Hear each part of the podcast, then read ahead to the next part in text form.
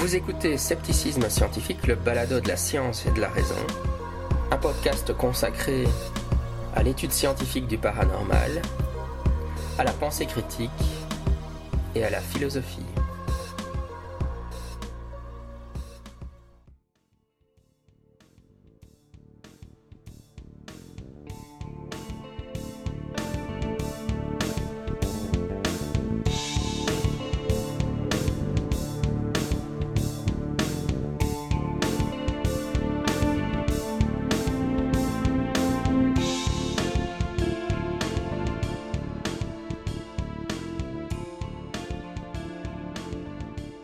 Scepticisme scientifique, le balado de la science et de la raison. Je suis votre hôte Jean-Michel Abrassard. Et aujourd'hui, c'est la fête de l'esprit critique. On est le 1er avril 2021.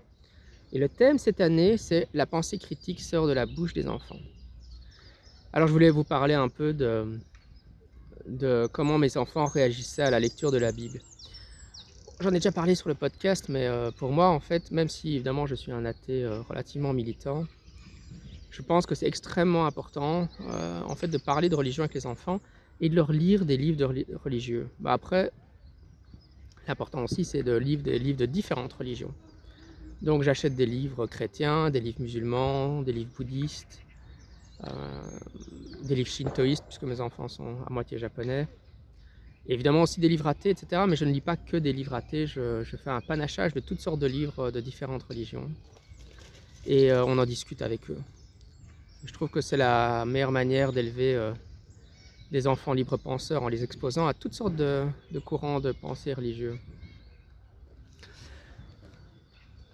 Et donc, récemment, nous lisions euh, la Bible en manga. Je ne sais pas si vous connaissez la Bible en manga, c'est pas mal du tout.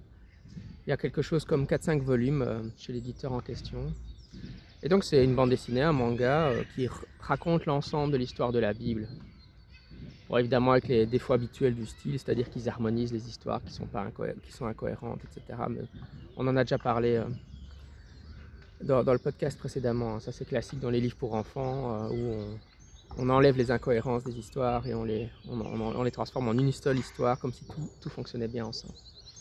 Mais, sinon c'est vraiment pas mal, et puis c'est un manga, donc euh,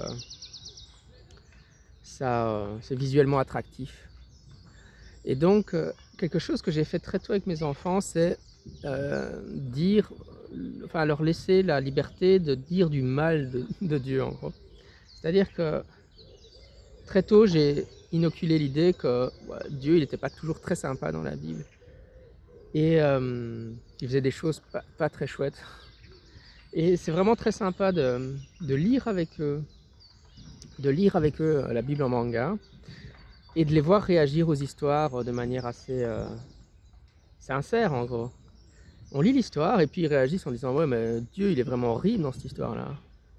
Par exemple évidemment il y a l'histoire de Noé où euh, Dieu commet un génocide et tue tout le monde sur la planète mis à part Noé. Il y a l'histoire de Sodome et Gomorre où évidemment il rase Sodome et Gomorre avec, avec l'équivalent antique d'une bombe atomique.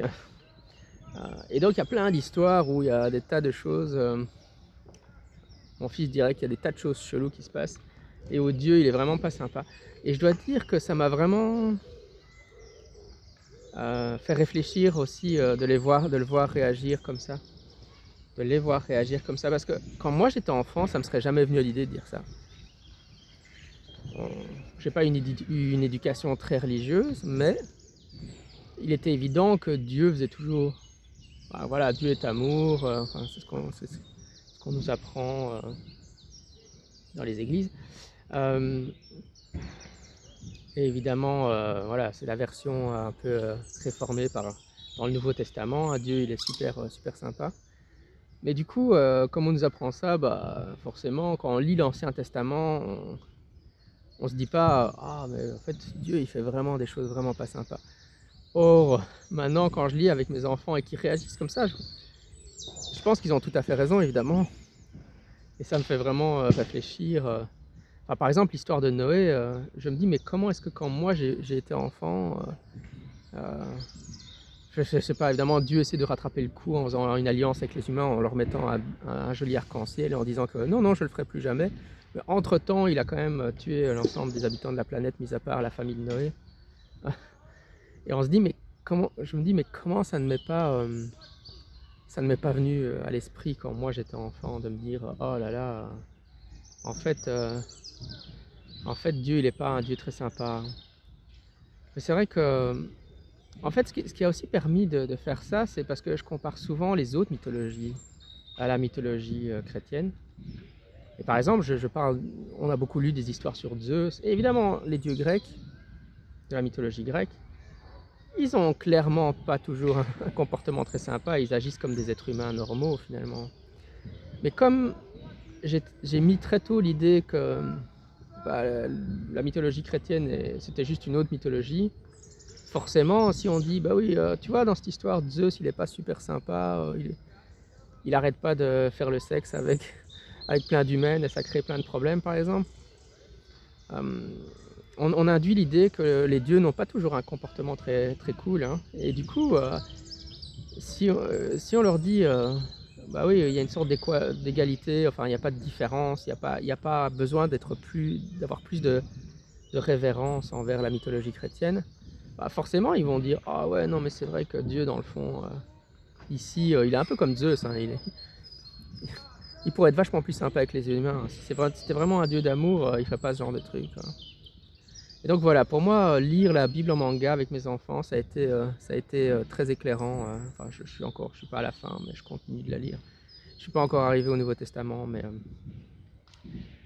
voilà. Et donc, oui, non, c'est vrai que encore une fois, je trouve que les éduquer les enfants à la pensée critique et au scepticisme, ben, on se retrouve à penser avec eux.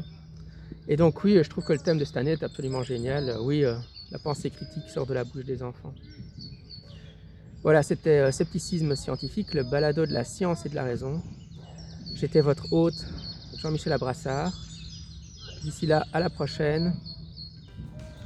Bye bye.